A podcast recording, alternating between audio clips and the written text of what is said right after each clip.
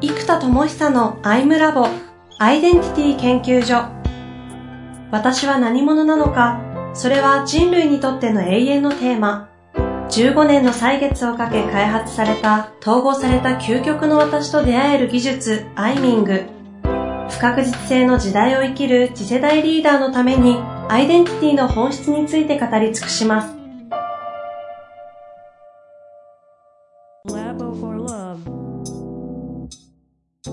こんにちは、遠藤和樹です。生田智久のアイムラボアイデンティティ研究所。生田さんよろしくお願いいたします。はい、よろしくお願いいたします。さあ、今月も行きたいと思いますが。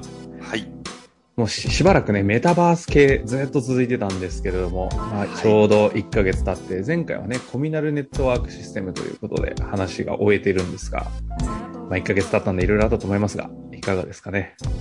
そうですね。えっと、今、また究極のサービスに集約しようと思ってずっといろいろ考えてるんですけど、えっと、結局は大きく2つで、その、なんか人が覚醒していくコンテンツと、人が覚醒していくコミュニティがあればいいと。だから素晴らしいコンテンツがあっても、やっぱ本とかそうなんですけど、素晴らしい本があっても買って積んどくになっちゃうとか、なんとなく読んで、全然思考しないと結果にならない。うん。だから、その、でもこれやっぱ一人じゃ難しいんですよね、人って。だからそのいいコンテンツといいコミュニティがあったら、じゃあ、その、別に内容なんなんてって言い方あれなんですけど、じゃあ本気でやろうぜって一言でいいんですよ、気づきなんで。うんうん、じゃあ、どこまで本気でやってんの？っていうのをお互いゴーッと高め合う場があれば、はいはいはい、コンテンツは本気でやろうぜ以上でいいんですよ。じゃあ本気が大事だって格言とか一個だけ持ってきて、うん、その気づきを、じゃあ本当にその基準でやってんのかなっていうのを、その場を作れるリーダーとか、ファシリテーターが本気の空間をふわんと作ったら、そこで通ったらすごい結果が出るじゃないですか。だからやっぱり、この人が覚醒するコンテンツと場の二つだなっていうのが、まあ改めて来てますと。はいはいはい。で、うん、じゃあ、これを、まあ、サービスというか概念に持っていくと何なんだっていうことなんですけど、一個は、じゃあ、コンテンツって究極は、この、僕のやってるものって、あの、アプリケーションとかも、メンタロイドもあったり、えっと、なんだ、アイデンティティ系のコンテンツもあるじゃないですか。うんうん、で、これって結局全部をまとめると、ウィルをマネジメントしてるシステムだなということになったんですよ。石ってことですか？そうです。石に火が灯る。うんうんうん。なので、ウィルマネジメントシステムなんですよ。おおそこに来るんですね。はい、はい、カレンダーでウィル、未来を設計する。で、そのためのアイデンティティで何者としてどこへ向かうかってことが必要で、で、このアイデンティティのコンテンツだけだったら、アイデンティティマネジメントシステムでいいんですけど、カレンダーとか生産性のマネジメントまで入ってるんですよ。そう、ここまでも全部包含した概念にしようとすると、アイデンティティだけだとちょっと言い切れないんですよ。じゃあそのアプリ何なの？カレンダー何なの？ってなっちゃうんで、もちろんアイデンティティは時間の使い方なんでそこっていうのもあるんですけど、ただ、アイデンティティっていうとですね、ちょっとやっぱり哲学チックになって遠いんですよ。なので、まあ分かりやすく Will をマネジメントするシステムだと。うん、で、こっち側のコンテンツと、あとは、コミナルネットワークサービスって概念を前回言ってたんですけど、これもうちょっと概念を持っていくと、コミナルスクールプラットフォームだなと。うん、コミナルスクールプラットフォーム。コミュナルスクールプラットフォーム。スクールとは違うんですね、普通の。そうですね。えっと、コミュナルスクールってどういう概念かっていうと、普通はコンテンツとスクールっていうのがくっついてるじゃないですか。うんうんうん、例えばグロービスだったら、グロービスのなんかコンテンツとグロービスのに来るような、まあ、多分上場企業のマネージャーとかリーダー層の人たちがなんか来てるイメージがあるんですよ。はいはいですね。で、そうするとそのグロービスのコンテンツと、なんか大企業のリーダー層っていうコミュニティが、こう一塊じゃないですか。うんうんで、コミナルスクールってどういうイメージかというと、じゃあ、そのグロービスのコンテンツがあって、ど真ん中にヒットしてるのはその上場企業のリーダー層なんですけども、じゃあ、大学生もそこで見たいよねとか、じゃあ、将来的に、えっと、大企業で活躍したい大学生がコミュニティでそこを見るっていうのも可能かもしれないし、もしくは起業家が見るかもしれないし、もしくは社会的に全然うまくいってないから、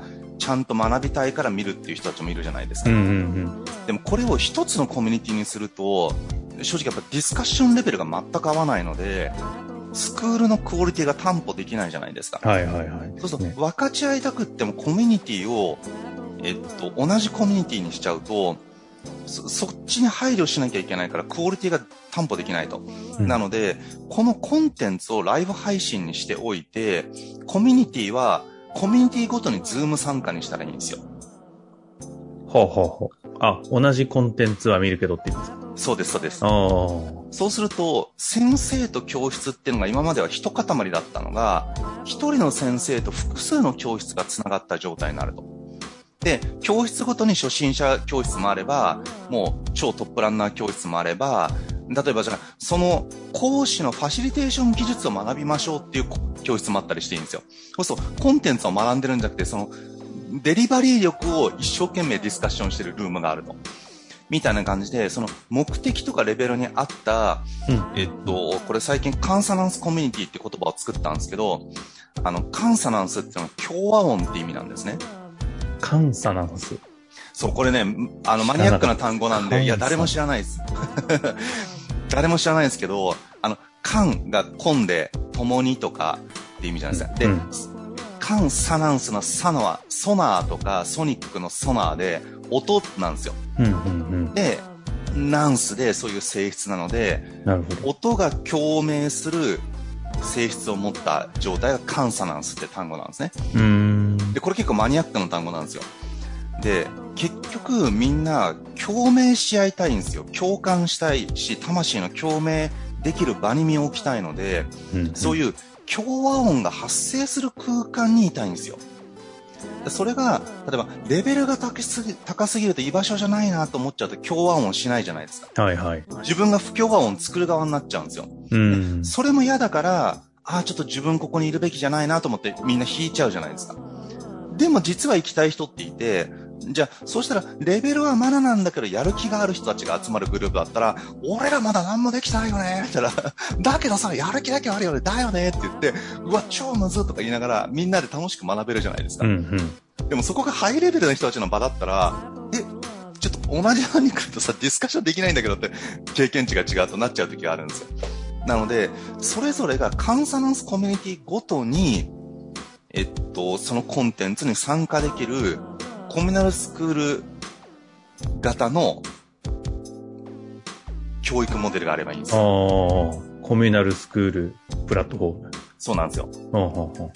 で、これがカンサナンスの逆の不協和音っていうのがディセナンスって単語があって、これがそのままなんです。ディス、サン、サナ、ナンスなんですよ。ディス、サナンスなんですよ。なので、まあその、音がディスしちゃう。この、うまく不協和な状態になっちゃう。なので、えっと、これですね、人数が多くなったら必ずディソナンスになっちゃうんですよ。だから SNS っていうのは、誰かにとって自分が不協和音になっちゃうんですよ。はい、必ず。だって全員から好かれるってことはありえないということは、誰かにとっては共和音なんだけど、誰かにとっては不協和音になってるんですよ、自分っていう存在は。これ全員がそうなっていて、うんうん、で、そこが不協和音だと思う人が攻撃をしたりとか、なんか炎上させたりとかするじゃないですか、攻撃したり。だから安心じゃないと。なので、この共和音する人とだけ共有できる仕組みっていうのができればよくって、だからこれがコミュナルネットワークスクール、コミュナルスクールプラットフォームと呼んでるもので、なんでメンタロイドとかそういうのができてきたら、それをそれぞれのグループで自由にやっていく。なるほど。なので、教室があるというよりは、普通はスクールプロデュースするときって、スクールがあって、何期生みたいに、えっと、生徒が集まってコミュニティができるじゃないですか。うんうんうん。スクールがあって生徒が集まってコミュニティになる。うんうん、でこれ順番が逆で、スクールとかコンテンツがあります。既存の会社とかコミュニティがありますと。うん、で、そのコミュニティが例えば、えっ、と、えっ、と、会社だったら社員研修を研修会社に頼んで自社用に研修やってもらうじゃないですか。でも、えっと、それを N 倍化するイメージで、例えば、新人研修で、うちのエネカラーの研修をやろうと思ったら、普通は一社に僕が行って、チームビルディング研修やるじゃないですか。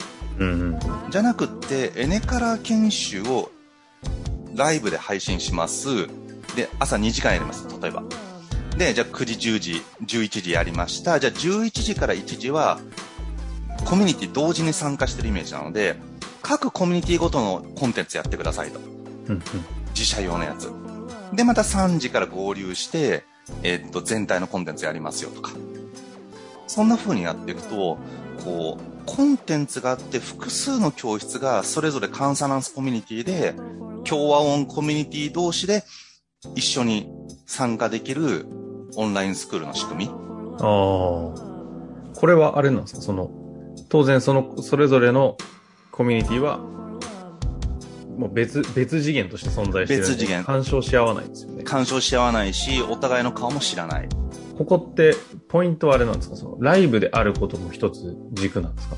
というのが、置きコンテンツを各コミュニティが勝手に学んでいいって環境さえ作っちゃったら、まあ、ある種、なんだ、東進ハイスクールじゃないですけど、コンテンツがあるので、それぞれ見たい人としてコミュニティで見ましょうってやれちゃったら、同時でやることは必要ないんだろうなと思っちゃったんで聞いちゃったんですけど。えっとですね、それももちろんできるようにします。できるようにするんですけど、結局ね、録画ってなんか集中しないんですよ。あ結局そこやっぱりポイントなんですね。そう。で、いや、例えばサッカーのワールドカップの試合とかみんなで一緒に見るは盛り上がりますけど、後で録画で見るってなんか、早送りしちゃいません？いやいや、まさに。格闘技とかもう最後の方だけ見ようかな。そうそうそう。で、結果を知りたくないから結果をあえて知らない状態にしといて録画を見るとかやるじゃないですか。うん、一生懸命結果が耳に入らないように スマホも開かないようにして一生懸命結果を知らないように家に帰るんだけど、それでもね、やっぱりね、なんだろう。手に汗握れないんですよね。不思議なんですけど。これは誰もが共感する感覚でしょうね。そう、だからね、これは不思議なんですけど、ライブがゆえの、つながり感っていうのがあるんですよ。うんうんうん。だからやっぱりそこも掛け算した仕組みだと、一応ライブを主軸にやっておいて、ストレージも使って設計はできますよっていう風にしようと思ってるんですけど、うん、うん、そうするとコミュニティさえあれば、コンテンツと講師をレンタルしてきて、もう自分の内側のコンテンツにできますと。はいはいはい。そういう仕組みですね。なるほどですね。はい。これが、コミュナルスクールプラットフォーム。プラットフォーム。そう。で、行くと、あれ？これまでその話、もう、いろんな話出てるじゃないですか。はい、今の発想はメタバースと構想とかから出てきてるんですけ？ど。えっとね、メタバース構想もそうですし、もともとの C2C スクールプラットフォームって呼んでたのがこれなんですよ。はいはいはい。で、これがよりコミュニティベースの、えっと、そう、C2C スクールはなんか僕の感覚ではみんなが小さな学校をゼロから作れるようなイメージもあったんですよ。なるほど。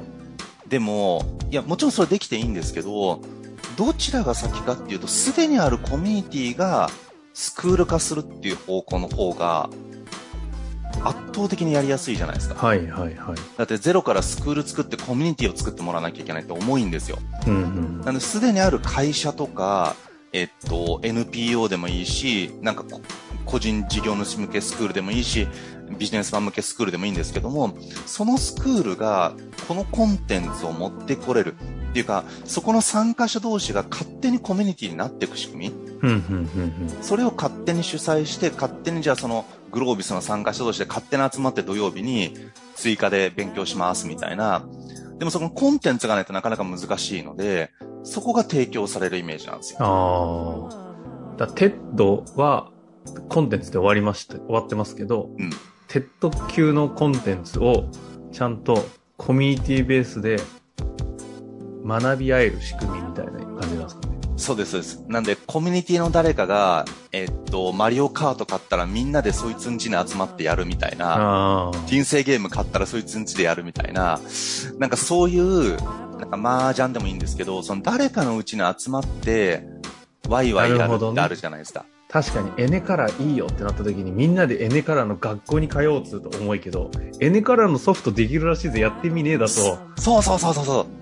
なんかやりますよね。そのノリです。そうそうそう。このノリね。だいぶ人生ゲーム大会とか、人生ゲームバーがあって、はいはい、そこに行くってちょっとめんどくさいじゃないですか。うん。だけど人生ゲームを家でみんなでやるだったら、やりやすいじゃないですか。はいはいはい。そそうなんですよ。だからコンテンツの方に人が行くんじゃなくって、コミュニティの方にコンテンツをインクルードするっていう、ここは逆転発想になるんですよ。なるほどね。そ、そって、コミュニティファーストなんですね。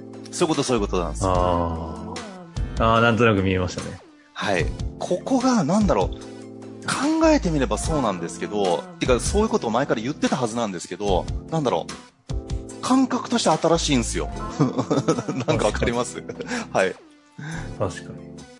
けど自分たちのこういう顧客だけとかっていうグロービスさんだったらグロービスっていうのはあの辺の層のイメージが出るじゃないですか。うんうん、ではないわけですもんね。そこを完全に取っ払っていこうとするんで、この発想に行くわけですよね。そうなんです。で、特にコンテンツホルダーは、広げようと思うと結局マーケティングとかフォーカスが必要なんで、風を特定しなきゃいけないんですよ。ですね、ですね。で、そうすると、でもそのコンテンツって別に風を特定しなくても、みんなに使えるように作ってあったりするんですよ、開発者からああ、確かに。でも結局、コンテンツとスクールを一塊にする。まあ、コンテンツとコミュニティが一塊にしないとうまく広がらないから、で、みんなを受け入れちゃうとすごく不協和音になって、班の形成とかがやりづらいんですよ。ですね。